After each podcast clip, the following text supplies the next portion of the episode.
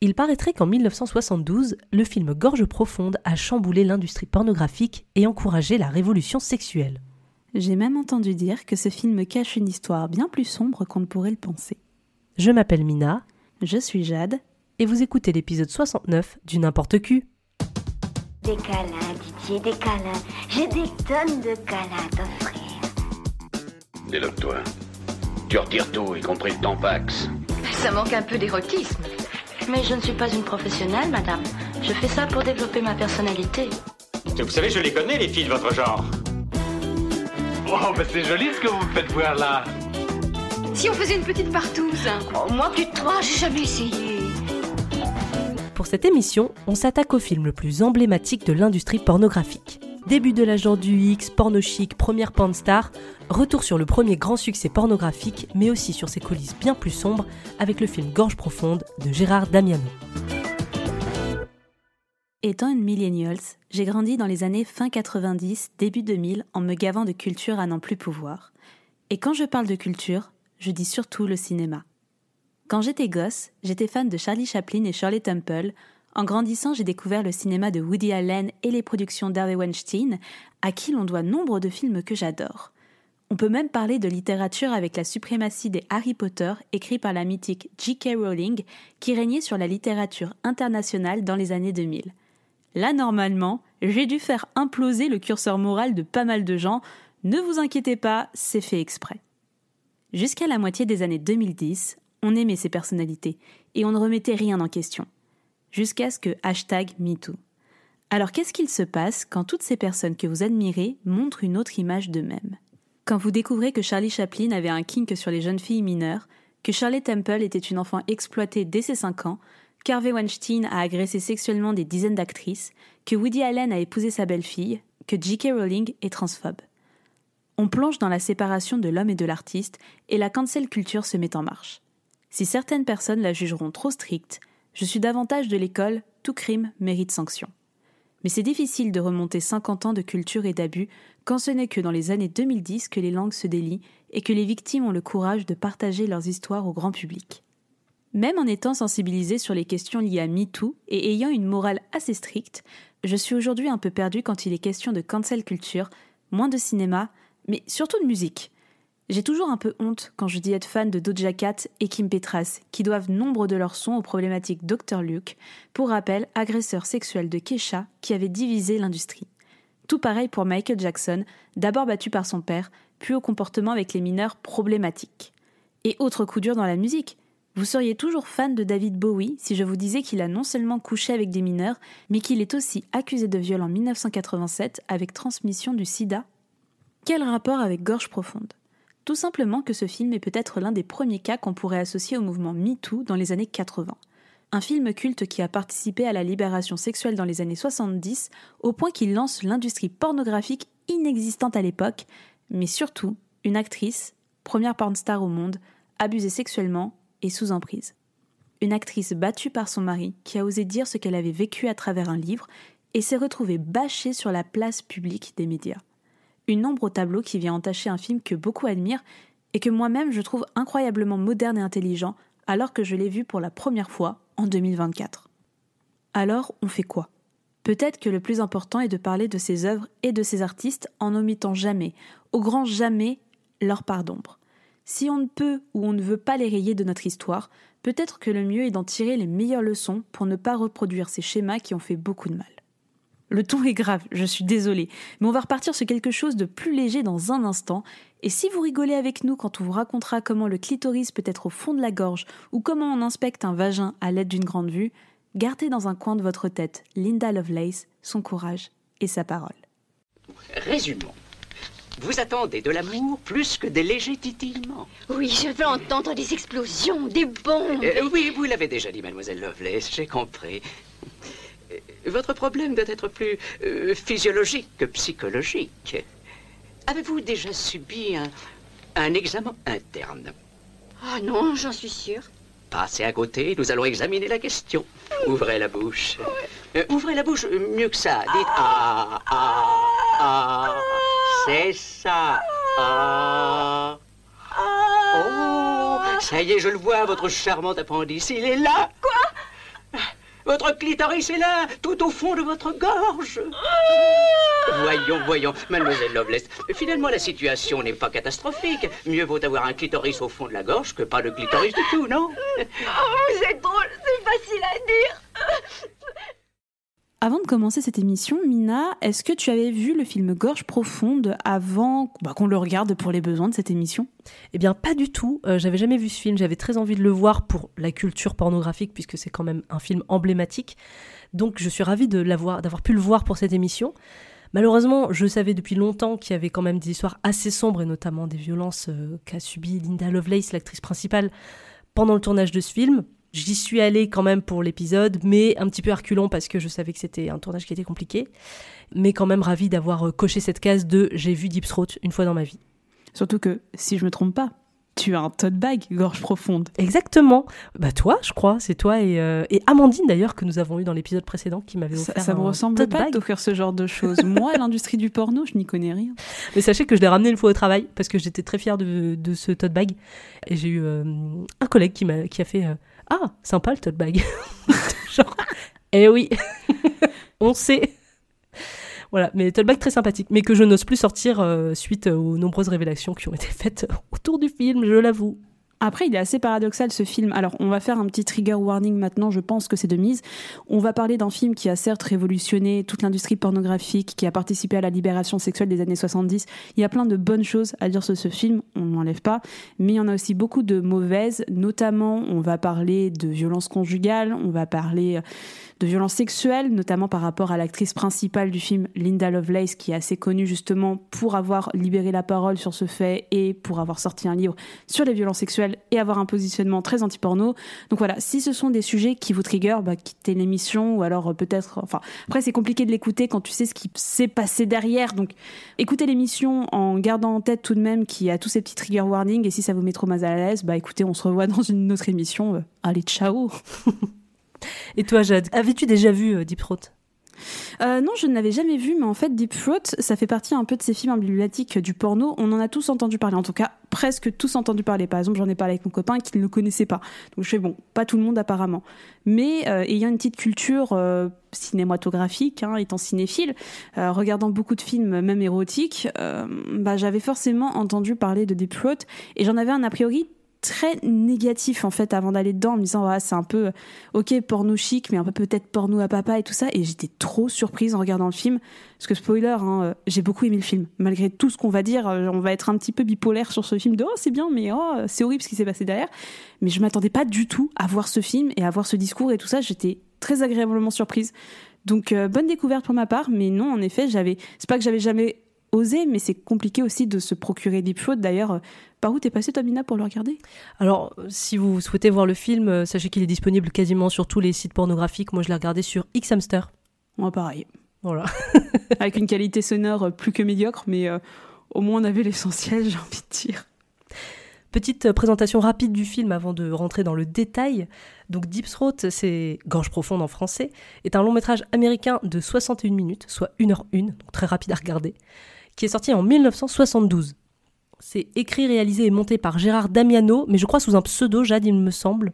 Géry Gérard. Géry Gérard, avec au casting Linda Lovelace, Harris Rims, Dolly Sharp et Carol Connors.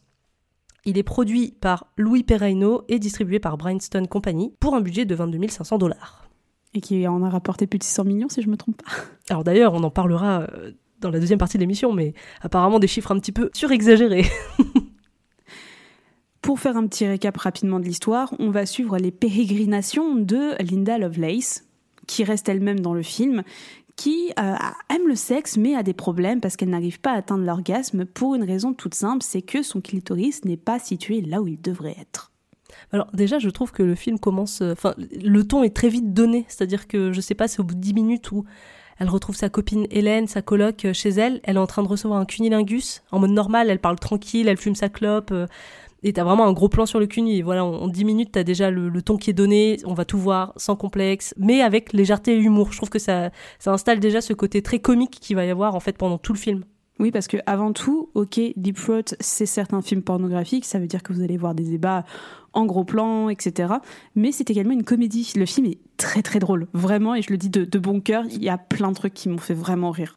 Et on commence quand même sur euh, l'orgasme d'une meuf avec un cunilingus, donc sans pénétration. Et je trouve qu'on est déjà sur un truc où tu te dis, tu vois, c'est moins sexiste, en tout cas au premier abord comme ça, c'est moins sexiste que ce que j'aurais pensé, tu vois, moins cliché, euh, porno, euh, mec, bam bam, pénétration.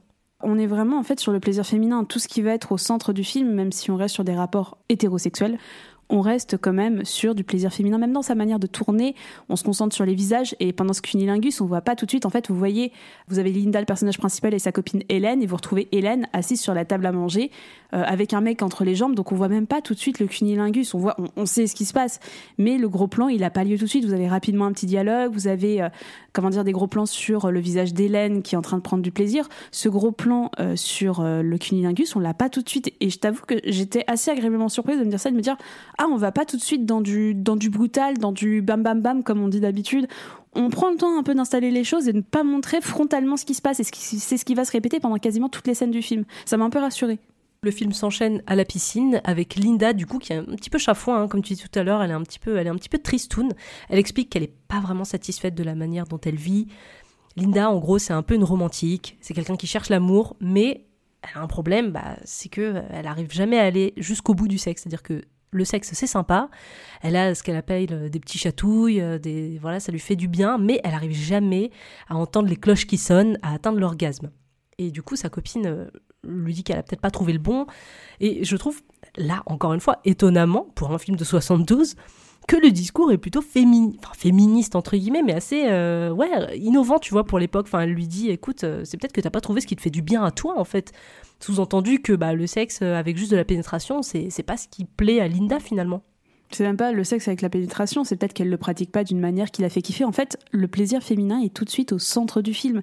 Et c'est super intéressant et révolutionnaire, surtout quand on prend un petit peu en parallèle toute la période porno chic, même les films qui vont suivre, où ok, on a plusieurs films où le plaisir féminin vont être au centre des films, notamment dans les films de Gérard Damiano, mais souvent quand on continue à regarder le porno chic, on reste sur du boum boum boum, pénétration, euh, plaisir de l'homme, etc. Donc c'est vrai que ça fait plaisir d'avoir euh, deux meufs, deux copines qui se parlent de plaisir sexuel comme ça. C'est un peu l'avant Sex and the City d'une certaine manière je suis dans Sex and the City, je trouve ce, film très référence. Enfin, comment dire, il y, a, plein de trucs très modernes que je retrouve dans la série Sex and the City, donc je suis trop contente de voir ça. Et du coup, Hélène essaye de trouver une solution pour que Linda puisse pratiquer, peut-être pour trouver ce qui lui fera entendre des cloches. Et on saute tout de suite sur une scène de sexe où en fait on voit euh, Hélène qui appelle des garçons par numéro et on se rend compte qu'en fait, euh, euh, comment dire, Linda enchaîne les conquêtes en espérant pouvoir atteindre enfin cet orgasme qu'elle n'a jamais eu. Et à côté, Hélène se fait aussi plaisir avec un petit plan à trois. Ouais, donc là, on est à peu près à la deuxième scène de cul. Et là, par contre, on alors on avait déjà un cunilingus en gros plan tout à l'heure, mais là, on arrive un petit peu dans le, porno dur avec euh, de la pénétration en gros plan, du sexe anal, de la fellation, des cunis. Et je crois qu'il y a un moment, il y a un plan à trois, mais j'arrive pas à savoir avec qui. Avec Hélène. Avec Hélène. Mais malheureusement, à la fin, eh ben, Linda est toujours un peu désespérée parce que bah, ça n'a pas fonctionné. Elle prend du plaisir, mais elle n'arrive pas à atteindre le septième ciel. Du coup, sa copine Hélène a encore une autre solution. Décidément, elle est pleine de ressources. Elle lui propose d'aller voir le docteur Young. On enchaîne donc chez le docteur Young, qui est un docteur euh, assez exubérant. Est-ce qu'on peut dire ça comme ça qui est un gynécologue en tout cas ou un sexothérapeute. Il n'y a pas une appellation très officielle de ce qu'il est, mais c'est ce qu'on devine en tout cas. Et euh, Linda euh, vient le voir en lui en parlant et on voit tout de suite que le docteur Young, tout ce qu'il fait, il écoute Linda en étant en train de jouer avec des bulles tout de suite chez non mais tu sais c'est là où tu plonges vraiment dans la comédie burlesque en fait. Toute cette séquence là, je la trouve génialissime. Elle est tellement d'un burlesque où on le voit en train de souffler des bulles, en train de dire ouais c'est pas un trauma d'enfance, vous avez pas eu des soucis avec votre père, tu sais, un truc très freudien et très moderne pour 72. Mhm. Tu vois, c'est avoir un recul sur ce genre de vanne pour moi, ça colle pas à 72. Tu vois ce que je veux dire? C'est des trucs qu'on balancerait années 90, années 2000, mais pas en 72. Je trouve ça très avant-gardiste sur l'humour. Ouais, ouais, non, mais je, rien à dire de plus sur euh, ce fameux docteur moustache, hein, je, l'appelais comme ça, euh, avec ses bulles et son, cabinet qui ressemble à un, spot de hippie, je trouve. Non mais de ouf, même le gars a une démarche, vraiment euh, ses cheveux longs, moustache, enfin vraiment le physique où à l'époque, en année 72, où on est vraiment dans toutes les revendications, faites l'amour et pas la guerre, il a vraiment ce physique très hippie qui, je pense, va vraiment clairement dans ce courant où on mm. peut identifier ce genre de personne. Comme il se rend compte effectivement que priori, c'est pas psychologique, elle a pas eu de traumatisme, de problème dans son enfance. Il se dit qu'on va peut-être faire un petit examen physique, parce que peut-être que le problème vient de là. Donc il va procéder à un examen vaginal sur le canapé avec une longue vue de pirate. C'est incroyable. je vous rassure qu'il ne fait pas rentrer dans son vagin, mais enfin vraiment encore ce côté un petit peu absurde et aussi euh, ce côté sans le sou. Enfin, tu vois, c'est vraiment un truc euh, qui a été tourné à l'arrière-boutique de je sais pas quoi, euh, qui a vraiment coûté 5, dollars et quelques pour tourner dedans. Et là, révélation, c'est incroyable. Le docteur Young se rend compte que Linda n'a pas de clitoris. C'est pour ça qu'elle n'a pas d'orgasme. Et Linda, elle pleure elle est trop triste. Le docteur essaie d'insister, mais vous dites que vous avez du plaisir, bah dans ces cas-là, où est-ce que vous le ressentez ce plaisir si c'est pas dans le bas-ventre ou autre? Elle, continue de pleurer et elle lui explique que bah, elle, a, une petite sensation agréable au niveau de la gorge quand elle fait l'amour. Il reprend sa longue vue ou il reprend autre chose, je sais plus trop quoi. Il va inspecter la gorge et deuxième révélation, le docteur découvre que son clitoris est dans sa gorge. Au fond de sa gorge et que donc, est-ce qu'elle aurait pensé à faire des gorges profondes? Et je tiens à dire que là-dessus, le film est révolutionnaire parce que la gorge profonde, c'est un terme qui est inventé par le film Gorge profonde. Ça n'existait pas auparavant. Donc sachez, mesdames et messieurs, que quand vous utilisez ce terme, vous utilisez le nom d'un film qui a inventé cette pratique. Je trouve ça fantastique. Donc voilà, euh, il lui propose bah, est-ce que vous avez déjà euh, pratiqué la gorge profonde? Est-ce que vous avez l'habitude de faire des fellations? Et du coup, euh, Linda dit oh, bah oui, mais bon, j'ai jamais été jusque-là. Le docteur lui dit bon, faut descendre les muscles, faut, faut faire comme ci, comme ça. Et on enchaîne directement sur une scène entre Linda et le docteur Young, une scène de gorge profonde qui dure 5 minutes et avec, t'entends une musique au fond genre Deep Throat, c'est un truc comme ça, mais vraiment, même la musique, elle est what the fuck. La musique, c'est, il y a un moment où il dit Just relax your muscle. Genre, euh, relax tes muscles. Enfin, vraiment, la, musique a été composée pour le film et il y a certaines. Enfin, les musiques sont des parodies d'autres musiques. Enfin, il y a vraiment le côté comique, il, est, il est jusqu'au boutiste. Et pour la première fois, Linda a un orgasme et je suis trop surprise de voir ça. C'est-à-dire que l'orgasme est symbolisé par, en gros, des plans de coupe dans le montage où tout s'enchaîne très vite. On entend les cloches qui sonnent, on voit des fusées en train de décoller, des feux d'artifice. Et ça, c'est une mise en scène qui est hyper moderne. Tu vois, c'est un gimmick qui est repris dans tellement de films. J'ai vu ce gimmick de euh, la femme reçoit du plaisir pour la première fois et c'est entrecoupé d'images euh, métaphoriques euh, pour symboliser ça je, suis surprise de voir ça dans un film de 72. C'est tellement moderne et intelligent et burlesque et drôle. J'étais hyper impressionnée. Vraiment, je pensais pas que le gimmick venait de Gorge Profonde. Pour moi, il y a vraiment, euh, comment dire, une mise en scène très cinématographique et un montage vraiment réfléchi et, et très avant-gardiste, même pour 72. C'est hyper surprenant. Et en plus, du coup, je trouve que ça évite le côté surjeu de l'orgasme par les acteurs, parce qu'on se doute qu'elle euh, n'a pas joui pendant la scène de sexe. Donc je trouve que ça évite aussi ce côté euh, surjeu qu'on peut avoir dans certains films pornographiques. Mais oui, mais c'est fantastique, je trouve ça génial. Et même la tête de Linda qui est en train de... on parlera de ça plus tard, mais voilà, la tête de Linda qui est en train de prendre du plaisir, euh, ça marche bien, franchement, ça marche bien. J'étais vraiment très impressionnée. Aussi, en termes de performance, en vrai, c'est quand même assez impressionnant, je trouve, parce que effectivement, donc on voit cette deep throat pendant cette scène-là, elle va de plus en plus profonde, de plus en plus vite, et je trouve qu'il y a ce côté où, par rapport à aujourd'hui où on peut voir des gorges profondes, il n'y a pas ce côté, euh, comment dire, sale, baveux, un peu BDSM, tu sais, de Aliva, quoi. Tu vois, il y a un côté où ça a l'air hyper naturel. C'est vrai que la gorge profonde, quand on regarde des, vidéos pornographiques de manière générale, on va vraiment avoir déjà ce côté très gonzo, très hardcore de l'homme qui va vraiment fourrer euh, sa queue au fond de la gorge, qui va maintenir la tête et qui va y aller, y aller, y aller, tu vois, que je trouve assez violent. Tu vas avoir la bave qui coule de partout, tu vas avoir souvent ce qui va souligner la gorge profonde, ça va être le maquillage de l'actrice qui va être en train de couler. Là, c'est tu vois, je trouve que la gorge profonde, elle est vraiment appréhendée de c'est elle qui va, elle y va doucement, elle y va à son rythme. Je la trouve assez paradoxalement plutôt douce, cette gorge profonde. Et du coup, bah, Linda est heureuse. Voilà, tout le monde a joui, elle est heureuse, elle le remercie. Elle a enfin entendu les fameuses cloches.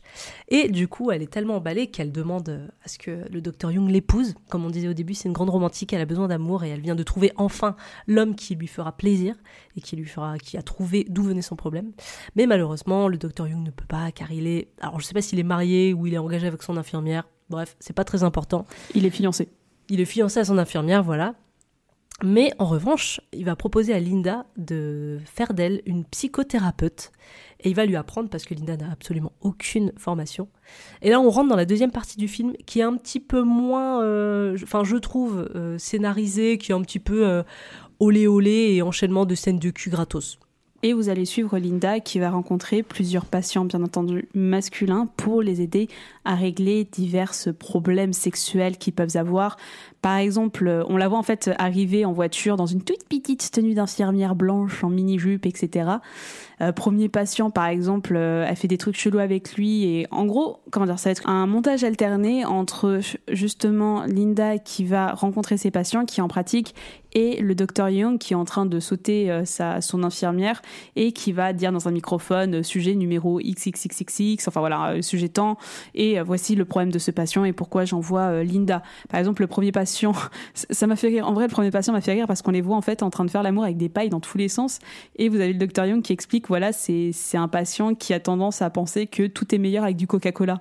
Ça m'a vraiment fait rire en vrai, ce genre de choses. Le deuxième patient, c'est il n'arrive pas à sexer depuis que sa femme est morte. Voilà, Linda est envoyée pour, euh, pour le guérir, etc., etc. Il va y avoir plein de petites scénettes comme ça qui, qui s'enchaînent sans forcément de lien, sans lien avec la gorge profonde non plus. C'est ça que je trouvais un peu dommage par contre pour la deuxième partie du film. Bah c'est ça, je trouve qu'en fait euh, vraiment le, le, concept est génial, le, la manière de l'appliquer est géniale jusqu'au moment où il y a la, première gorge profonde et en fait après on est dans un enchaînement assez classique de scènes de sexe, effectivement, sans vraiment de gorge profonde, ou en tout cas quand il y en a, il n'y a pas un focus aussi important que lors de la première. Enfin là, on est vraiment sur de la pénétration assez classique, vaginale, anale. Donc euh, ouais, un petit peu, euh, un petit peu dommage de, perdre en, profondeur et en scénario euh, jusqu'à dans cette deuxième partie. On a une deuxième scène de sexe aussi avec le, le docteur qui m'a un petit peu fait rire parce que en fait il est malade, il est allongé dans le lit et il a un tout petit pansement sur son zizi. voilà. Donc c'est un petit peu rigolo. Donc une nouvelle scène de sexe entre les deux. Et on se termine avec la dernière scène de sexe où en fait c'est un petit peu bizarre. On, arrive dans la dans l'appartement de Linda et en fait on voit qu'elle est en train de s'épiler. Euh, de se raser même, non? Hein? Elle se rase ou elle s'épile? Je elle se rase. Oui, elle se rase. ça. Et en fait, on voit derrière la porte qu'il y a un espèce de voleur qui est en train de la mater en cachette. Et comment c'est? Parce qu'il a une cagoule. Il a une cagoule, il la regarde et, et, ça dure assez longtemps comme ça, elle est en train de s'épiler. Quand elle sort de la salle de bain, il va la menacer pour lui prendre tout son argent. Donc on a les classiques, euh, ne, me faites pas de mal, tu, vous pouvez avoir ce que vous voulez. Et là, il y répond, maintenant je vais le violer. On comprend assez vite qu'en fait c'est un roleplay et que c'est un patient aussi, je crois, qui... Euh, oui, c'est ça, exactement. Qui, joue ce voleur. Donc c'est un petit peu chelou, tu vois, le maintenant je vais te violer, j'étais genre, d'accord, ok, bon, c'était pas forcément obligé, mais pourquoi pas. C'est bah, un, un roleplay après, tu vois. Euh, en fait, moi, ce qui me dérange un peu moins dans ce constat-là, c'est que c'est un roleplay. Tu vois, un roleplay, euh, c'est un king comme un autre. C'est fait avec des gens qui sont confiance, qui ont parlé de ça auparavant. C'est pas un roleplay n'importe comment. C'est pas comme si c'était une vraie scène avec un vrai voleur, comme on peut le voir dans beaucoup de pornos. Et ça, non, ça bien sûr, mais c'est vrai que par rapport au, début assez euh, étonnamment féministe euh, et en tout cas discours sex positif du début, ça me jetait un peu en mode bon, on retourne sur des classico-classiques, tu vois. Ok, c'est du mhm. roleplay, mais c'est du classique et enfin du classique euh, un peu euh, un peu sexy voilà. Ils sont en roleplay et en fait ce qu'on apprend c'est qu'ils sont complètement amoureux. Lui il veut l'épouser mais elle refuse parce qu'elle a besoin d'un pénis de 5 inch. J'ai calculé ça faisait 12,7 cm pour oh, pouvoir euh, oui voilà je pense que c'est oh ça va c'est largement trouvable. Malheureusement vu qu'il ne correspond pas à ses standards elle ne peut pas l'épouser. Mais elle lui propose quand même d'aller voir ce fameux docteur Young hein, qui est quand même très fort dans son domaine s'il peut pas lui faire euh, des injections dans son pénis pour augmenter la taille de sa bite. Ce que le docteur Jung euh, répond euh, favorablement à sa demande, hein. donc c'est possible. Et donc on va finir le film sur une dernière scène de sexe entre les deux, entre Linda et son nouveau mec et son futur époux. Avec, on retrouve cette scène et ce montage alterné de l'orgasme et la fusée, le feu d'artifice. Avec une phrase en conclusion, The end and deep throat to you all. Enfin, c'est très rapide comme film en fait à regarder. En termes de scènes de sexe, on est quand même sur un ratio d'une bonne moitié du film avec du contenu sexuel. Euh, le scénario est beaucoup plus creusé dans la première partie, mais de manière générale, moi j'ai trouvé chouette, tu vois, pour un porno des années 70, j'ai trouvé bien plus intéressant que beaucoup de pornos qu'on a vus, on en a vu beaucoup. Et on va passer à la deuxième partie de cette émission en abordant comme d'habitude quand on aborde un film, les conditions de tournage, de production, la réception. Voilà, on vous fait un petit tour d'horizon technique, de réception autour de l'œuvre en question qu'abordera ce podcast, à savoir Gorge Profonde. Il y a tellement de choses à dire sur Gorge Profonde. Est-ce que tu veux commencer, Mina, par une petite remise en contexte des conditions de tournage et peut-être de la pornographie de manière générale à ce moment-là? Oui, alors écoute, j'ai noté des trucs, tu m'interromps si tu dois rajouter euh, des choses dans, ce grand contexte euh, géopolitique. À l'époque, pour rappel, Gorge profonde est sorti en 1972.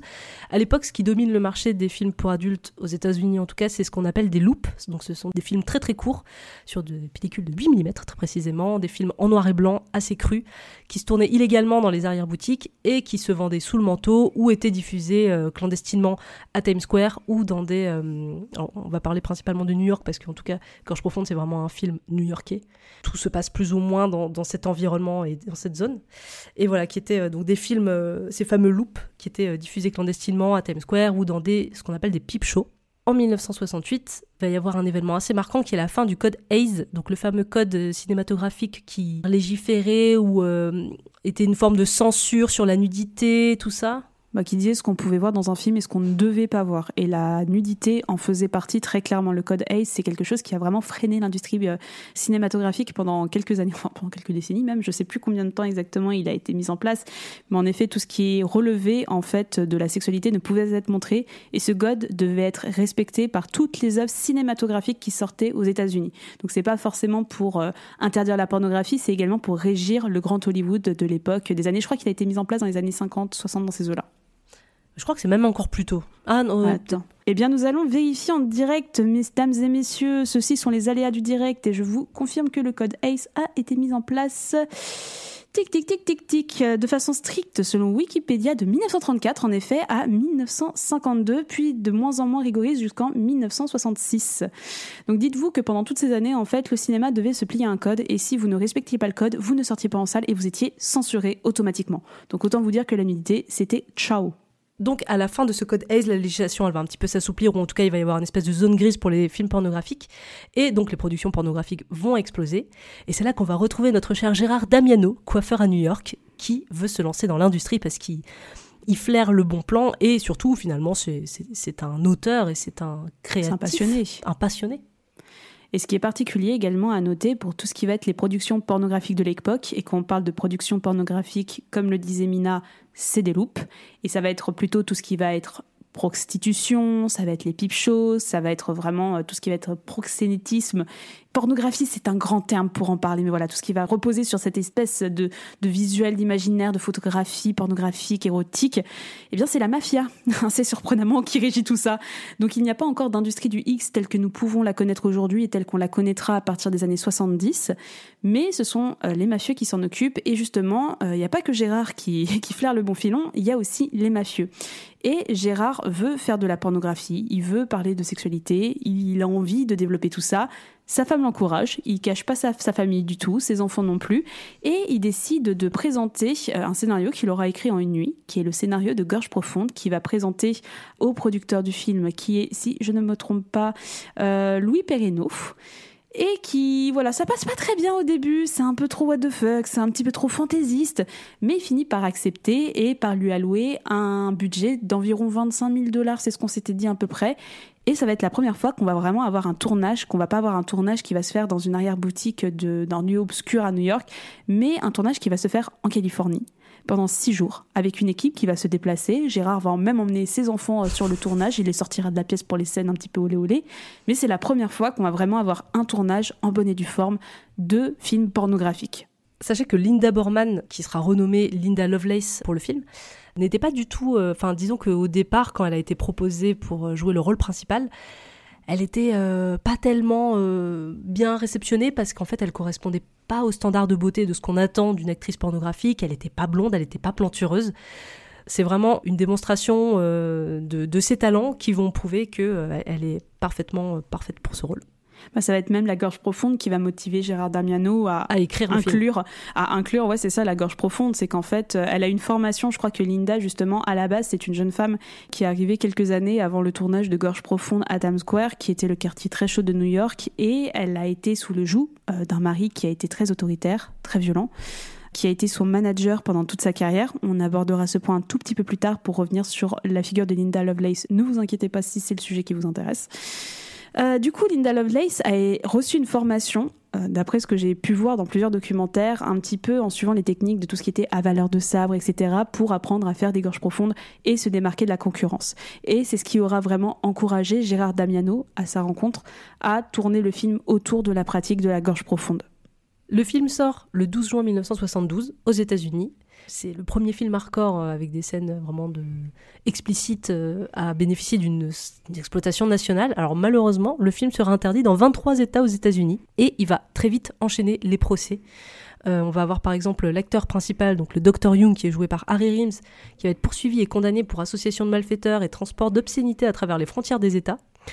Il va y avoir Damiano et Lovelace qui seront aussi poursuivis. Enfin voilà, il va y avoir énormément de procès dans tous les États-Unis. Et en fait, bah, ça va jouer en leur faveur parce que ça va faire énormément de publicité au film. Ça va devenir aussi un espèce de combat pour lequel les gens vont se battre pour la libération sexuelle, euh, d'expression. Et en fait, on va avoir des grands noms qui vont euh, défendre le film. Par exemple, il y a une manifestation en faveur de Harry Rims, donc, qui avait été poursuivi et condamné par des groupes de défense des libertés civiles, avec des représentants comme Jack Nicholson ou Warren Beatty. Je crois que même Jackie Kennedy avait été voir le film, il me semble même elle.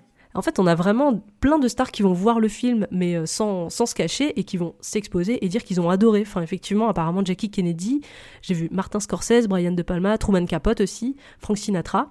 En fait, très vite, Deep Throat, qui est euh, censuré dans plein d'États, va devenir euh, une œuvre sophistiquée. Enfin, ça, va devenir sophistiqué et chic d'aller voir Deep Throat, enfin parce que ça montre que vous êtes ouvert, ça montre que vous êtes pour la libération du sexe et la liberté d'expression. Donc en fait, ça va devenir un espèce de combat euh, et surtout, bah, tout ça, ça va permettre au film de faire beaucoup, beaucoup d'entrées. Au niveau de la réception de Deep Throat, on a pu s'appuyer avec Mina sur des documentaires qu'on a vus et qu'on vous recommande très chaudement, à savoir un documentaire qui est disponible sur Arte gratuitement sur Internet, Gorge profonde quand le porno est sorti du ghetto, il y a un second documentaire qui pour moi est immanquable. Je crois que tu ne l'as pas vu Mina, mais je vous le recommande. Si vous arrivez à mettre la main dessus, allez-y. C'est un documentaire produit par HBO qui s'appelle Inside Deep Throat, qui est absolument génialissime et qui vous résume absolument toute l'histoire de Deep Throat euh, sous tous ses aspects. Et justement, ce qui est très intéressant avec ces divers documentaires, c'est qu'on a des interviews, en tout cas des micro-trottoirs, de personnes qui donnent leur opinion ou qui ont vu Deep Throat. Et on voit que les gens sont très emballés à l'histoire de voir ce film, qui sont très contents, qui vous avez même une petite vieille à un moment dans le documentaire qui vous dit euh, ah bah oui moi je voulais juste euh, voir des images cochons donc j'en ai eu pour mon argent mais j'aimerais bien qu'on me laisse aller voir des images cochons si j'ai envie d'aller voir des images cochons. Et vous avez que des gens qui sont très surpris, qui trouvent ça très moderne, qui vraiment euh, encensent le film, en tout cas le public, le grand public, pour des raisons aussi politiques que culturelles, étaient du côté de Gorge Profonde. Et vous avez également des retours sur des grandes figures du cinéma, comme le disait Mina, qui encensent le film, qui disent à quel point c'est moderne, à quel point c'est, c'est, original de voir ça au cinéma, de voir euh, comment est-ce qu'on filme la sexualité. C'est aussi la première fois qu'on voit au cinéma comment filmer la sexualité. Est-ce qu'aujourd'hui on appellerait un porno, mais comment filmer la sexualité de manière très libérée? C'est vrai que le film il ramène énormément de monde euh, aux premières semaines. Dans un article du New York Times euh, qui, de 1973, on disait qu'il attirait en moyenne 5000 personnes par semaine à New York, dans le cinéma dans lequel il était diffusé, y compris donc des célébrités, des diplomates, des critiques, des hommes d'affaires, des femmes seules, des couples et des gens, euh, enfin voilà, des, gens vraiment divers et variés. Et en fait, c'était devenu, euh, je cite encore le New York Times, un sujet majeur de conversation lors de cocktails et de dîners dans les salons de Manhattan. C'est le sujet du moment, quoi. Je pense que personne n'a pu louper Deep Throat en 1972. Bah, regarde aujourd'hui, hein, quand t'as un Gaspard Noé qui te sort Love, tout le monde en parle et tout le monde en fait polémique. Alors t'imagines à une époque où on n'avait pas l'habitude de voir représenter la sexualité et où voir un bout de sein c'était complètement tabou. Ça devait être la folie. En termes de recettes, alors c'est une histoire un petit peu compliquée parce que le film aurait rapporté 600 millions de dollars. En tout cas, c'est le chiffre qu'on voit absolument partout. Et il y a un économiste du LA Times et notamment euh, le FBI et d'autres gens qui se sont intéressés à cette histoire en disant attendez, ça me paraît quand même compliqué. C'est-à-dire que dans les années 70, le, champion du box-office c'était euh, Star Wars, le premier avec 461 millions de dollars. Ce serait quand même difficile à croire que Gorge Profonde eut autant de succès que Star Wars. Parce que si vraiment il avait gagné 600 millions de dollars, ça voudrait dire que toute la population des États-Unis y aille au moins une fois et demie pour aller le voir. Sachant qu'il était interdit dans 23 États. Voilà, je pense qu'il y a eu des histoires un petit peu gonflées. Alors certes, après, il y a eu la VHS qui est sortie deux ans après, donc ça a sûrement permis de gonfler les chiffres. Mais globalement, quand même, c'est un petit peu surestimé euh, ces chiffres-là. Donc apparemment, euh, les gens planchent sur à peu près 20 millions de dollars et j'ai vu que ça pouvait monter jusqu'à 100 millions sûrement avec tout ce qui va être VHS et, euh, et produits dérivés autour de ce film. Sachant que Gérard Damiano n'aura pas touché un seul copec de tout ça, c'est de l'argent qui a beaucoup tourné entre des mains mafieux de manière cachée sous le manteau. Donc en fait, c'est de l'argent qui n'aura pas du tout été touché par l'équipe du film. Et Linda aurait gagné, enfin, était censée hmm. gagner 1250 dollars pour ce film. On découvrira un petit peu plus tard qu'elle n'a jamais touché cet argent. Et sachez que grâce à cet immense succès qui a été euh, Gorge Profonde 1, et bien bien entendu, tel le MCU aujourd'hui dans les années 2000-2020. la même chose. Voilà, Gorge Profonde a eu le droit à sa suite avec Gorge Profonde 2 sous la direction de Joseph W. Sarno, sorti en 1974. Euh, je crois que Gérard Damiano n'a pas, il a été impliqué sur le projet, mais je crois qu'il a été que prod ou un truc comme ça. Il s'est pas impliqué euh, artistiquement dans le projet. On a toujours en tête d'affiche Linda Lovelace et Harry Rims. Est-ce que tu l'as vu toi, Mina, par curiosité? Moi, je les ai pas du tout vus les suites de Gorge Profonde parce que j'ai pas eu le temps. Alors, il est également disponible sur Xhamster et j'ai regardé en scrollant euh, très rapidement en faisant avance rapide un peu partout. En fait, sachez que c'est un porno soft. En fait, il y a beaucoup de nudité, mais il n'y a plus de scènes explicites comme ce fut le cas au premier. Alors, parce qu'il y a toute une histoire aussi où euh, c'était un peu compliqué niveau législation et qu'il y avait vraiment des problèmes de procès un peu trop compliqués comme ils avaient fait face au premier. Mais euh, en tout cas, c'est pas un film pornographique comme c'était le premier. Donc, il a marchouillé parce que ça s'appelle Gorge Profonde, mais euh, il a clairement pas du tout eu le même succès que le film précédent parce qu'en fait, c'était finalement un film soft. On a même eu le droit, tel le MCU dans les années 2000, 2020, à un troisième Gorge Profonde qui est sorti en 1989, donc quasiment 15 ans plus tard. Oui, c'est ça, 15 ans plus tard. Donc vous, doutez bien qu'un film qui sort 15 ans plus tard dans un contexte qui n'a rien à voir avec les deux premiers, Nouran, bien entendu, rien à voir ni en termes d'équipe, de casting ou de production, 15 ans plus tard. Et d'après ce que j'ai compris, c'est un film où il y a quelques images d'insert de Linda Lovelace. Enfin, ça, ça avait vraiment rien à voir. Ça a juste surfé sur la hype qui était euh, Gorge profonde 15 ans plus tôt. Bon, en tout cas, euh, c'est un film qui est vraiment euh, resté sous le chapeau que personne n'a vraiment vu, j'ai l'impression. On sait que Gorge profonde a été un espèce de moment qui a révolutionné le reste du cinéma. Et on va se poser la question maintenant de quel impact a eu ce film finalement sur l'industrie pornographique à cette époque?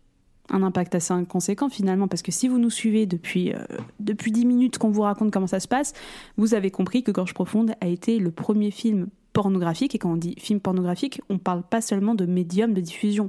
On va également parler de techniques de production, on va parler de lieux de tournage, on va parler d'équipe. C'était la première fois, avec Gorge Profonde, qu'une équipe cinématographique organisée en tant que crew de tournage, se mettait en place pour tourner un vrai film. C'était également un film qui a été tourné avec un matériel professionnel en 35 mm, avec une BO qui a été euh, écrite et réalisée pour le film. Franchement, encore une fois, avec un médium de diffusion qui est euh, le cinéma grand public où monsieur et madame tout le monde allaient voir ce film. Donc, c'était une révolution. Vous vous rendez pas compte qu'à l'époque, aujourd'hui, enfin, oui, bah, tenez, prenez rien qu'aujourd'hui, vous ne voyez plus de films pornographiques au cinéma. Gorge Profonde, ça a été le premier. Ça a été le tout premier à montrer que le porno peut être cinématographique et surtout qu'il pouvait être porteur d'un message et qui pouvait également refléter l'air de son temps parce que c'est un film qui a été réalisé dans une certaine ambiance politique qui était Faites l'amour par la guerre, qui était l'époque de la libération sexuelle, l'époque où euh, le mot féminisme commençait à être mis sur les bouches de beaucoup de femmes. Donc ça sonnait un petit peu comme le film qui revendiquait tout ça, qui revendiquait un petit peu la libération de pensée de toute une génération dans les années 70 qui n'hésitait pas à aller dans les rues pour le dénoncer, qui n'hésitait pas à le défendre sur des plateaux, devant les presses, devant les médias, qui n'hésitait pas à se promouvoir comme euh, n'appartenant pas à une certaine classe politique et à un certain voilà une certaine bourgeoisie, un certain, une certaine classe sociale, qui vraiment revendiquait une libération euh, de la pensée, de la sexualité, de la culture comme jamais on avait eu dans l'histoire jusqu'à présent. Et en tant qu'industrie cinématographique, on va parler pour la première fois d'industrie pornographique, parce que si vous vous y connaissez un tout petit peu, vous savez que les années 70, à partir de 72 et la sortie de Gorge Profonde, c'est le début du premier âge d'or du porno et la naissance du porno chic. Mais déjà, porno chic, euh, c'est un terme, euh, enfin comment dire? En fait, ce qui est assez marrant avec ce film, c'est que certes, c'est le premier, euh, premier film pornographique avec euh, vraiment qui s'intègre un petit peu dans une industrie cinématographique euh, classique, quoi, avec toute une organisation qu'on peut voir dans les films hollywoodiens. Il a une vraie proposition artistique, il a, il a un scénario et autres.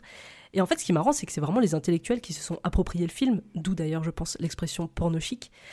Par exemple, j'ai vu quelques citations de gens, des critiques de cinéma de l'époque, des universitaires, qui disaient que en fait, Gorge Profonde avait, je cite, une valeur sociale rédemptrice, car elle aidait les gens à élargir leurs horizons sexuels, et soulignait particulièrement la gratification sexuelle d'une femme était aussi importante que celle de l'homme. Donc là, ça rejoint tout ce que tu disais avec le côté, euh, le côté euh, libération sexuelle et enfin voilà ouverture d'esprit que, que représentait Deep Throat.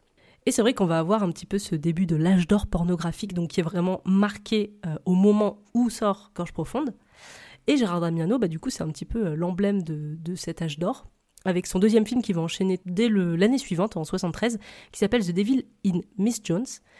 Et pour vous dire à quel point euh, la légitimité du X euh, à partir euh, de ce moment-là et du réalisateur est forte, c'est que ce film va être diffusé en hors compétition au Film Festival d'Avoriaz. Donc ce qui est assez marrant parce que l'année dernière c'était waouh événement premier film à être diffusé comme ça un petit peu internationalement parlant film pornographique et l'année d'après en fait ça devient un truc assez normal d'avoir un film porno dans un festival grand public. Et en plus, euh, The Devil in Miss Jones, c'est considéré comme un chef-d'œuvre du genre.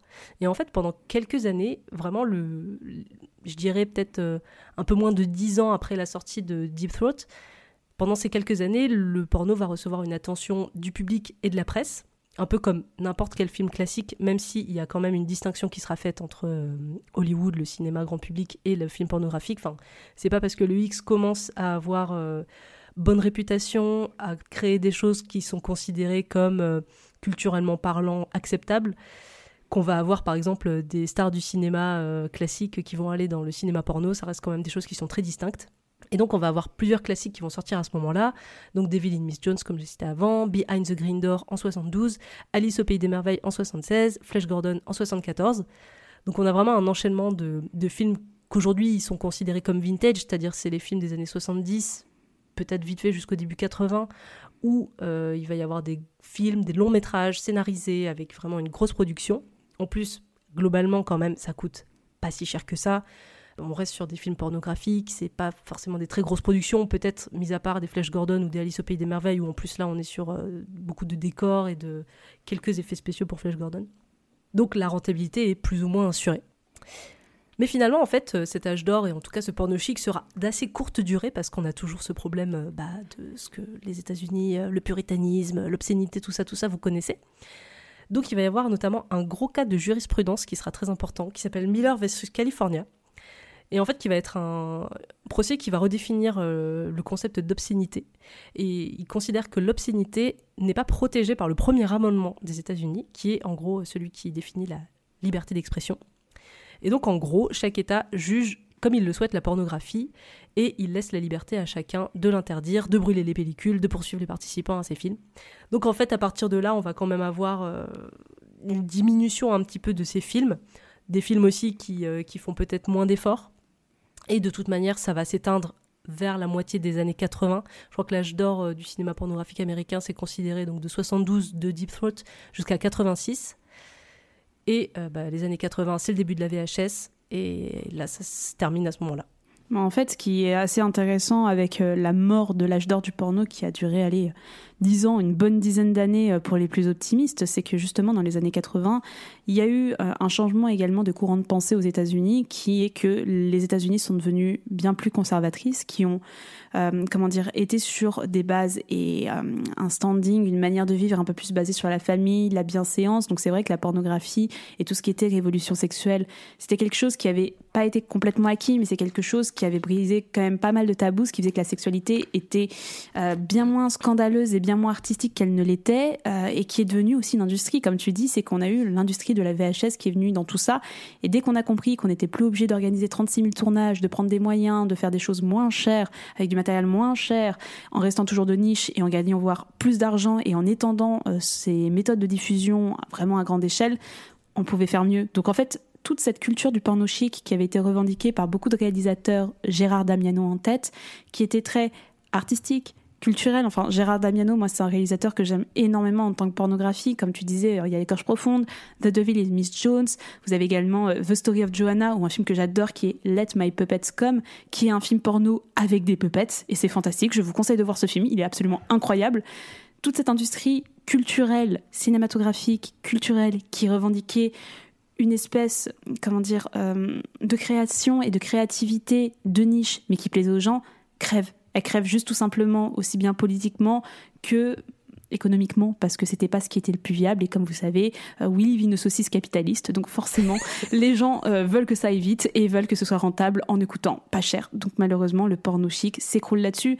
Et avec ça beaucoup de convictions je pense aussi beaucoup de convictions qui sont que bah malheureusement aussi les plus grands défenseurs euh, de la pornographie, notamment des féministes qui étaient en train de proclamer que le porno pouvait être une manière de voir euh, la sexualité des femmes, se sont un peu retournés. En tout cas, on va peut-être rentrer dans la partie Linda Lovelace après plus sur ce sujet-là, mais finalement changé leur fusil d'épaule pour des raisons que je trouve également bonnes, hein, je ne critique pas du tout ça, mais parce que la pornographie commençait à être dégradante, à représenter les corps féminins de manière très dégradante, à montrer les femmes comme des objets pour un public masculin dans des relations hétérosexuelles.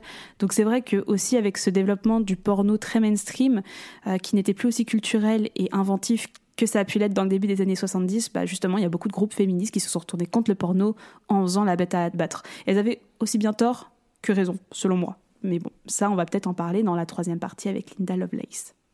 Mais d'ailleurs, je me demande aussi si le, déclin de l'âge d'or pornographique qui est très lié à New York à ce moment-là, tu vois, n'est pas lié aussi au combat contre la criminalité et la mafia new-yorkaise dans un autre truc, mais tu vois, je pense qu'il y a eu un gros nettoyage qui a été fait à New York à ce moment-là, et peut-être aussi que c'est pour ça qu'il y a eu de moins en moins de films pornographiques, parce qu'on sait que c'était produit par la mafia, comme tu l'as cité auparavant, que ça servait de blanchissement d'argent, et que du coup, bah, peut-être que c'est pour ça qu'il y a eu une déportation aussi de cette euh, production et de cette industrie euh, au niveau de la Californie, parce qu'en plus on se rapprochait déjà de, de Hollywood, donc euh, tout ce qui était technique était déjà présent là-bas.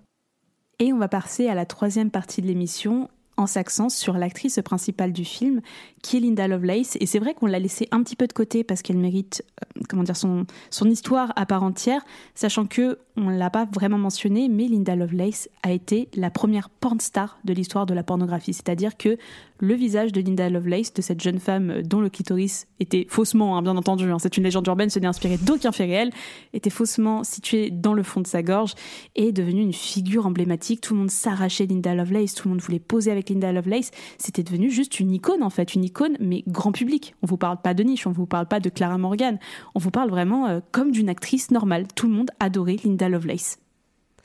Et peut-être, euh, avant de rentrer dans le détail de sa vie, euh, de rappeler que euh, tout ce qu'on va raconter, et notamment ce qu'elle a dénoncé après de, son vécu et de sa période dans la pornographie, vient de la parution d'un livre très important qui s'appelle Ordeal, qui veut dire supplice en, français. Linda Lovelace, en fait, a sorti quatre livres. Inside Linda Lovelace, qui est sorti en 73, donc l'année suivant Gorge Profonde. The Intimate Diary of Linda Lovelace en 74. Donc, qui sont deux films, deux livres, pardon, assez pro-porno, entre guillemets, ou en tout cas qui parlait plus de, euh, de liberté sexuelle et compagnie. Et en 1980, elle va euh, jeter un pavé dans la mare avec euh, Supplice, qui est donc une biographie qui va révéler en fait toutes les violences qu'elle a subies, notamment vis-à-vis de son mari de l'époque, Chuck Traynor, qui est celui qui l'a amené en fait à, faire gauche profonde, à devenir actrice pornographique et de faire des choses bien pires que ça.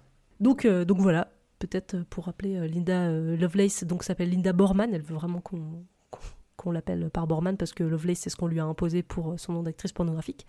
Elle est née le 10 janvier 48, 1948 dans le Bronx à New York et elle a été élevée par des parents assez durs. son père est policier, sa mère est serveuse mais on est sur une éducation assez sévère et, et, religieuse. Elle déménage en Floride à 16 ans et elle va rencontrer à 19 ans donc ce fameux Chuck Trainer qui est un ancien marine propriétaire d'un bar avec qui elle va euh, très rapidement euh, se marier et déménager à New York avec.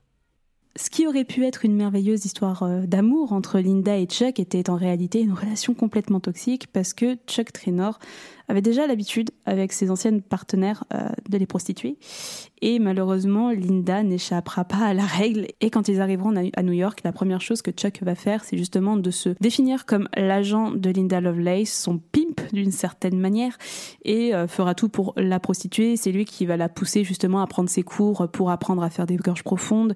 C'est lui qui va la pousser un petit peu à faire des loops, parce que Linda Lovelace a commencé dans le milieu en faisant des loops et des photos érotiques. Et c'est lui également qui va la pousser vraiment à rentrer dans l'industrie pornographique. Justement, c'est lui qui les met en contact euh, avec Gérard Damiano. J'ai pas très bien compris comment le contact se faisait entre les deux, mais en tout cas, euh, entre Gérard et euh, Linda, ça se passe très bien, il n'y a aucun souci. Et ce qui se passe, c'est que Linda est engagée, elle elle a, on va dire ça, elle a, guillemets, un cachet de 1250 dollars qu'elle aurait dû toucher, mais qui fut confisqué par son agent Jack Traynor. Et elle ne touchera jamais l'argent de Deep Throat. Jamais, jamais, jamais. Et ce qui va faire un peu polémique, c'est que si sur le tournage tout semble s'être bien passé, et c'est ça qui m'étonne aussi, c'est qu'on a des retours en fait de personnes qui n'abordent pas du tout les violences que Linda aurait perçues. Linda, quand elle sortira son livre euh, Hors deal en 1980, va révéler que tout ce qu'on voit dans Gorge profonde n'est que du viol. Tout ce qu'on voit dans Gorge profonde, c'est elle qui est forcée à avoir des rapports et à faire ce qu'on la va faire à la caméra par son mari, Chuck Traynor. Et c'est quelque chose qui m'a beaucoup surprise parce que justement, quand je regardais les entretiens et les interviews euh, sur le film et sur ses conditions de tournage, tout le monde semble parler d'un tournage de six jours très bon enfant, dans la bonne humeur, la joie et la bonne humeur, entre des gens qui étaient contents et même, tu vois, des, gens qui ont vraiment côtoyé le tournage disaient que bah, Linda Lovelace semblait vraiment avoir envie de faire ça et être contente de faire ça. C'est pour ça que quand elle révèle toute cette histoire en 1980 avec Ordeal, bah, ça jette un énorme pavé dans la mare, comme tu dis, parce que personne ne s'en doutait, en fait. Quand on la voyait apparaître dans les médias, quand on la voyait dans le film, et même dans le film, tu vois, tu m'aurais jamais dit ça. Bah, elle semblait vraiment apprécier ce qui se passe, elle était adorable comme actrice, tu vois, en fait, elle ne laisse rien dénoter. Mais la réalité sur le tournage, c'est qu'elle se faisait battre, elle se faisait obliger par son mari à, réaliser tout ça. Et ça se voit, en effet, en repassant le film, tu vois des bleus sur ses jambes. Je sais pas si tu le vois à certains moments, tu vois des bleus sur ses jambes. Oui, oui, elle, le dit, elle l'a dit aussi qu'il y avait énormément de bleus et de coups qu'elle devait masquer parce qu'en fait, il se voyait à l'écran. Et euh, il y a aussi un technicien qui a confirmé euh, plus tard qu'on entendait à travers les murs de l'hôtel Chuck donner des coups à Linda. Donc euh, il y a quand même des gens qui confirment ce qui s'était passé. Et ce qui du coup m'a un petit peu euh, agacé, c'est les témoignages très... Euh, non, non, mais ça se passait super bien, euh, c'était vraiment la joie et la bonne humeur. Enfin, tu vois, j'ai envie de croire le, témoignage de Linda Borman. Donc c'est vrai que c'est un petit peu agaçant quand on entend par exemple, je, crois que c'est dans le documentaire Arte, oui c'est ça, dans le documentaire Arte, qu'on vous mettra en, lien dans la description, on a le fils de Gérard Damiano, donc le réalisateur, qui évoque en mode tout pipou euh, Oui, mon père nous a emmenés sur le tournage, c'était trop sympa. Ma mère nous disait Hop, c'est l'heure du goûter pendant les scènes olé olé, c'était une super ambiance. T'as ce truc où t'as envie de dire Ouais, mais essaie de nuancer un petit peu parce qu'en en fait, il y a quand même des. En tout cas, il y a un technicien qui a confirmé que en fait, euh, les coups, on les entendait euh, bien à travers les murs de l'hôtel. Donc, les violences qu'elle a vécues et qui se voient en plus à travers certains bleus sur certains passages du film, bah, tu peux pas trop faire comme s'ils n'avaient jamais existé. Et c'est d'autant plus surprenant que tu vois, dans moi, l'autre documentaire que j'ai vu, Inside Deep Throat, euh, il, y a, Gérard Damiano et Harry Rims qui sont interviewés et qui affirment que Linda Borman, ou Linda Lovelace, euh, n'a pas été forcée à participer au film et qui n'ont jamais vu euh, voilà d'armes à feu parce qu'elle avait prétendu dans son livre alors prétendu elle a dit dans son livre qu'elle aurait réalisé ces scènes sous la menace d'armes à feu et d'un revolver, ce que euh, son compagnon de jeu et le réalisateur démentent également. Mais comme tu dis, il y a des membres de l'équipe qui affirment le contraire. En fait, je pense que toute la violence se faisait pas sur le set, mais se faisait en fait en dehors des scènes où elle se faisait battre. Je pense que ça se passait euh, pas aux yeux de tout le monde. Je pense que c'est pour ça que les gens étaient très surpris. Après, en effet, euh, quand t'entends, quand tu vois des bleus, quand tu vois des trucs, tu te rends compte quoi. Enfin, t'es pas con quand tu vois une meuf. mon avis, elle devait pas être dans un bon état. Tu devais le voir mais ça devait pas être quelque chose que Chuck montrait euh, très frontalement sur les tournages, mais qu'ils voyaient et tu pouvais choisir de le voir ou pas le voir. Et justement, c'est un truc qui est assez bien montré dans le film Lovelace de 2013, donc qui était un film réalisé par euh, Rob Epstein et Jeffrey Friedman, avec Amanda Seyfried dans le rôle de Linda. Et euh, je pense que le film, j'ai pas trouvé beaucoup d'infos, mais je pense qu'il est très inspiré donc du livre de Linda Borman, Ordeal. Et justement, il met un petit peu en. Comment dire Ils mettent beaucoup en scène ce côté-là où, sur le tournage, effectivement, ça avait l'air de très bien se passer. Mais euh, en fait, euh, toutes les violences euh, psychologiques et physiques étaient subies à l'insu de tous. Enfin, en fait, personne, personne ne voyait les violences. Elles étaient cachées parce que Chuck Taylor ne faisait pas, ne battait pas sa femme et ne pointait pas de, de, de flingue en plein milieu d'un set mais ils le, faisaient, bien a priori euh, à l'arrière, euh, enfin, dans, leur chambre euh, quand ils étaient solo. Et ce qui s'est passé à la suite du tournage en 1972 de Gorge Profonde, c'est que Linda Lovelace a acquis une énorme notoriété. Elle a fait quelques films supplémentaires, mais pas énormément. Elle a vraiment une filmographie qui s'étend jusqu'en 1975. Donc c'est une actrice qui a eu vraiment une carrière éclair. Elle s'est détachée très rapidement de Chuck Traynor et elle a eu en tête euh, même avant 1980 en toute logique, d'écrire ce livre, euh, The. Et quand on a appris qu'elle voulait écrire ce livre, ça a fait mais un boom énorme au point que le FBI s'est penché là-dessus et qu'avant d'écrire et de sortir son livre, elle a dû se soumettre à un interrogatoire par le FBI sous, test de détection de mensonges. Et il n'y a aucun mensonge qui a été détecté. Donc ce qui s'est passé, c'est qu'elle a sorti son livre et que ça a jeté un pavé dans la mare. Enfin, à l'époque, même en 1980, on vous rappelle que Gorge Profonde, bon, c'était il y a 8 ans, mais c'était il n'y a pas si longtemps que ça et on était encore dans une industrie de niche où Linda est allée sur des plateaux télé pour pouvoir défendre son point de vue, pour pouvoir parler de son livre. Je pense, bah, tu as vu le documentaire Arte, il y avait plein d'autres images dans l'autre documentaire que j'ai vu. Bah, le fait que Linda Lovelace soit une actrice pornographique, bah, c'est les mêmes problématiques qu'on a aujourd'hui. C'est qu'elle n'est rien, c'est qu'elle n'est qu'un bout de viande, c'est que. Bah, fallait y penser plus tôt, en fait. Tu montes ton cul, c'est juste comme ça les images, elles sont hyper dures à voir. Quand tu vois, il y a des femmes qui lui jettent des réflexions à la gueule, mais horribles, en disant bah, Vous n'aviez pas l'air d'être en souffrance hein, sur les tournages, ça avait plus l'air de bien se passer pour vous, avec tout le monde qui applaudit derrière, et tu vois la tronche de Linda qui est décomposée. C'est très douloureux. Je trouve, franchement, les, les plateaux qu'on peut retrouver de Linda Lovelace sont hyper durs à regarder. Ouais, c'est horrible parce qu'en fait, on lui reproche juste d'avoir euh, d'avoir fait un film pornographique et, euh, que du coup, bah, elle avait qu'à assumer en fait. Euh, comme tu dis, tu vois, bah, elle avait l'air de bien kiffer pourtant pendant le film, ou bien sinon, fallait se barrer avant. Enfin, du coup, c'est vraiment horrible. Et d'ailleurs, il y a une psychiatre qui a lu son, son livre au moment où le livre est sorti. Et elle a constaté à la lecture du livre que Linda Borman semblait être victime d'un trouble de stress post-traumatique. Voilà. Mais moi, j'y pense encore une fois, c'est on va revenir sur quelque chose. En fait, ce débat est très actuel. C'est encore quelque chose qu'on vit aujourd'hui. Bah, alors, on enregistre encore cet épisode, j'ai vu euh, hier que Gérard Depardieu avait encore d'autres personnes qui portaient plainte contre lui, d'autres femmes qui euh, auraient été abusées sexuellement ou qui auraient été victimes d'agressions sexuelles. Et c'est des comment dire, c'est encore une problématique qu'on a aujourd'hui. Je pense qu'une actrice pornographique qui présente les mêmes faits que Linda Lovelace huit plans plus tard, elle aura le même traitement. Elle aura peut-être un peu plus de soutien sur les réseaux sociaux parce que c'est vrai qu'en tant que femme, souvent, euh, pas toutes les femmes, mais en tout cas, on est très sensibilisé à ce genre de choses, malheureusement, qui sont toujours présentes et on a tendance à toujours vouloir croire les victimes. Et moi, je pense que c'est profondément important et que les gens n'ont aucun intérêt à mentir sur ce genre de choses. Et encore une fois, elle est même passée sous détecteur de mensonges. A FBI approved d'une certaine manière, mais euh, je trouve que c'est un débat qui est toujours actuel et que euh, ce qu'a reçu Linda Lovelace, malheureusement, 40 euh, ans plus tard, elle l'aurait quand même reçu et je trouve ça vraiment très lourd, très actuel, très contemporain et ce qui va mener Linda Lovelace à adopter une posture à la fois militante et anti-porno.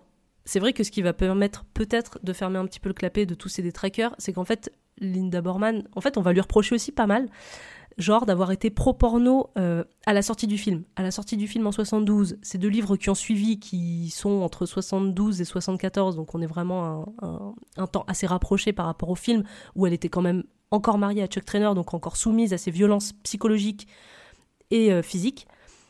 Et donc en fait, les gens lui reprochent genre ouais mais je comprends pas, t'as sorti un livre avant, euh, t'avais l'air de vraiment kiffer ça, pourquoi d'un seul coup tu racontes ça? Les gens ont du mal à comprendre le fait que vous êtes sous emprise. Et en fait, une fois qu'elle va révéler tout ce qu'elle a révélé dans ce livre euh, en 80, elle va le maintenir jusqu'au bout, jusqu'à effectivement intégrer euh, cette posture euh, anti-pornographie. Mais par exemple, en 86, devant la commotion du procureur général sur la pornographie, elle va dire cette phrase qui est assez connue aujourd'hui, qui est Quand vous voyez le film Gorge profonde, vous me regardez en train d'être violée.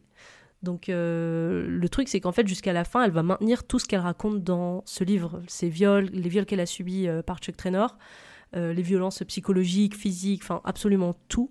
Euh, les, pistolets qui lui sont pointés euh, sur le visage pour, pour aller se prostituer ou tourner des films porno.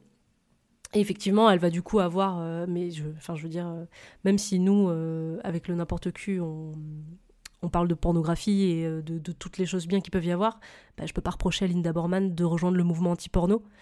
Donc elle va prendre, euh, à partir, je crois qu'elle intègre ce mouvement en 80, donc à la sortie de son livre. Elle va prendre donc euh, de plus en plus la parole publiquement contre le porno. Elle va euh, s'insérer dans des groupes féministes.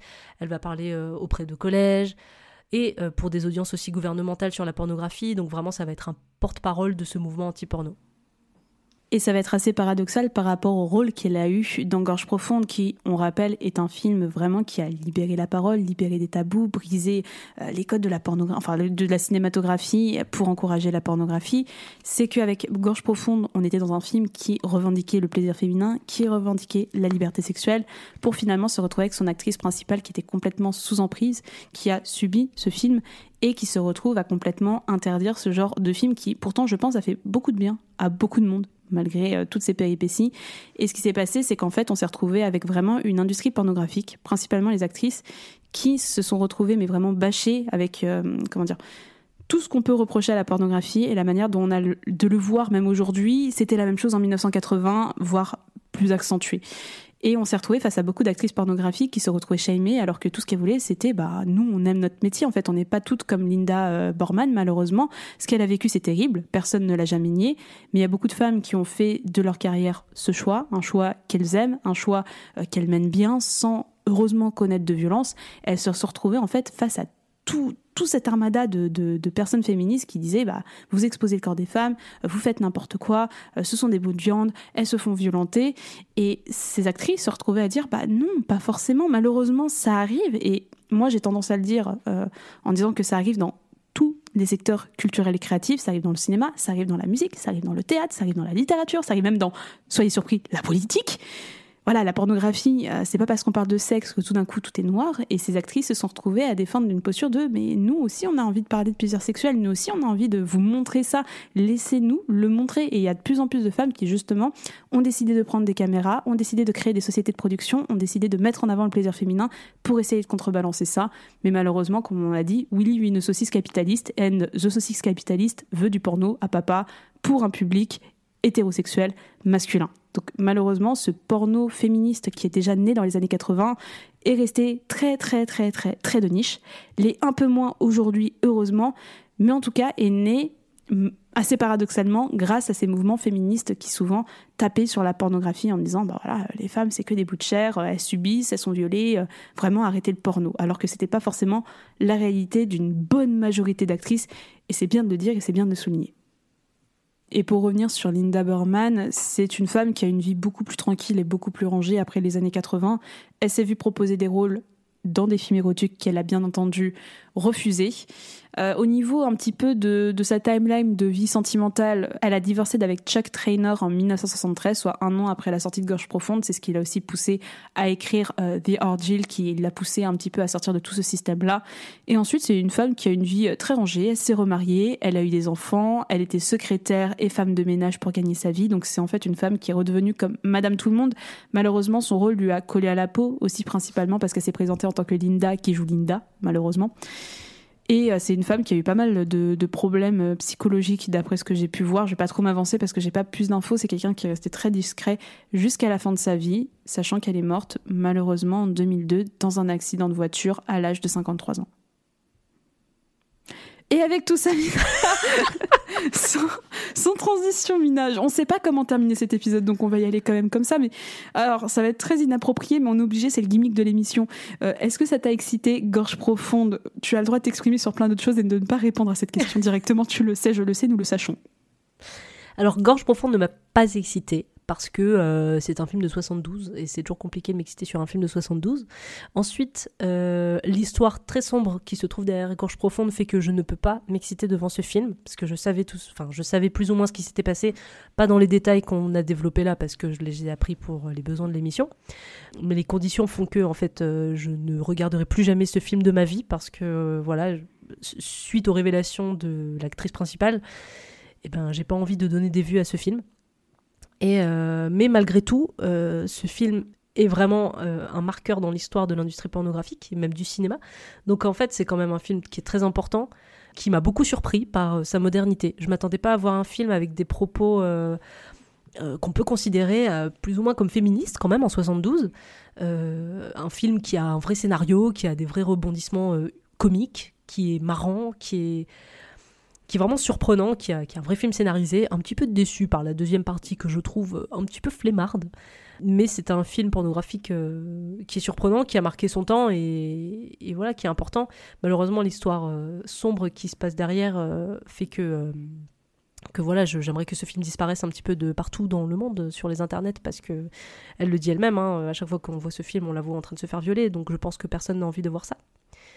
Mais c'est vrai que c'est un film euh, qui est hyper important dans, l'industrie, qui est important aussi, ne serait-ce qu'au niveau politique. Il s'est passé tellement de choses autour de ce film que euh, ça raconte une histoire très grande en fait. Enfin, c'est un film, mais qui raconte tellement plein de choses autour du contexte euh, politique, historique de l'époque, qu'on peut malheureusement pas passer à côté.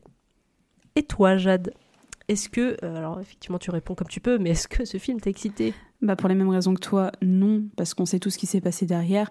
En fait, je trouve ça tellement dommage que ce film ait été entaché par une histoire aussi sombre qu'a été euh, euh, l'abus et la relation toxique qu'a vécu euh, Linda Lovelace ou Linda Borman de son, vrai nom.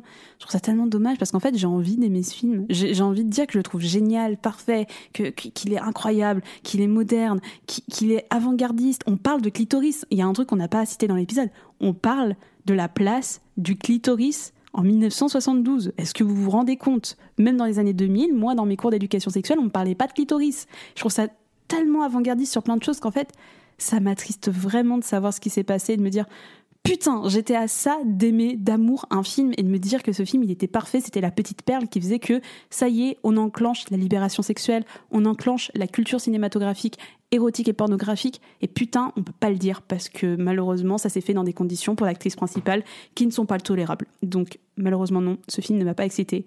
Il m'a beaucoup amusé. Je trouve son écriture très ludique. Je trouve qu'il y a des, scènes vraiment. Euh, je les ai appréciées, j'ai aimé voir le film.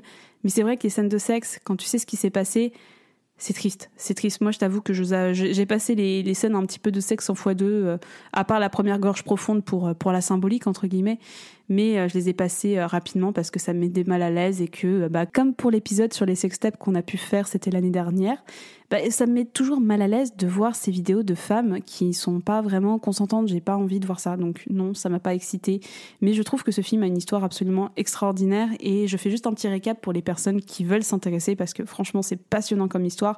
Pour les documentaires, on a Gorge profonde quand le porno est sorti du ghetto, disponible gratuitement sur Arte. On a Inside Deep Throat sur HBO, vous pouvez vous le procurer d'une manière ou d'une autre. Je pense qu'il doit être disponible avec le pack HBO. Et vous avez également le biopic euh, Lovelace que moi je n'ai pas vu, mais que Mina, tu approuves euh, ce biopic? Alors oui, j'approuve ce film. Euh, Amanda Seyfried prouve encore une fois que c'est une grande actrice. maintenant, je trigger warning quand même, ce film est assez dur au niveau des violences sexuelles et physiques. Donc donc faites attention si vous voulez le regarder, mais en tout cas, oui, je, recommande ce film. Et si vous voulez aller plus loin un petit peu sur l'histoire du porno, je vous recommande un film que j'ai envie de porter dans n'importe quel jour, qui est Boogie Nights de Paul Thomas Anderson, qui retrace toute l'âge d'or du porno des années 80, à peu près aux années 2000. Voilà, c'était mes petites recos. Et euh, bah, intéressez-vous au cinéma pornographique, parce que c'est un cinéma qui a tellement de choses à apporter, dans le bon sens comme dans le mauvais, que ce serait dommage de passer à côté et de se faire une petite culture. Merci de nous avoir écoutés. On espère que cet épisode vous a plu et que vous avez appris plein de choses sur le film qui a révolutionné l'industrie du X. Si vous avez aimé cet épisode, vous pouvez nous soutenir en mettant 5 étoiles sur Apple Podcast et sur Spotify. Pour en savoir plus, vous trouverez toutes les références de l'émission dans la description de l'épisode.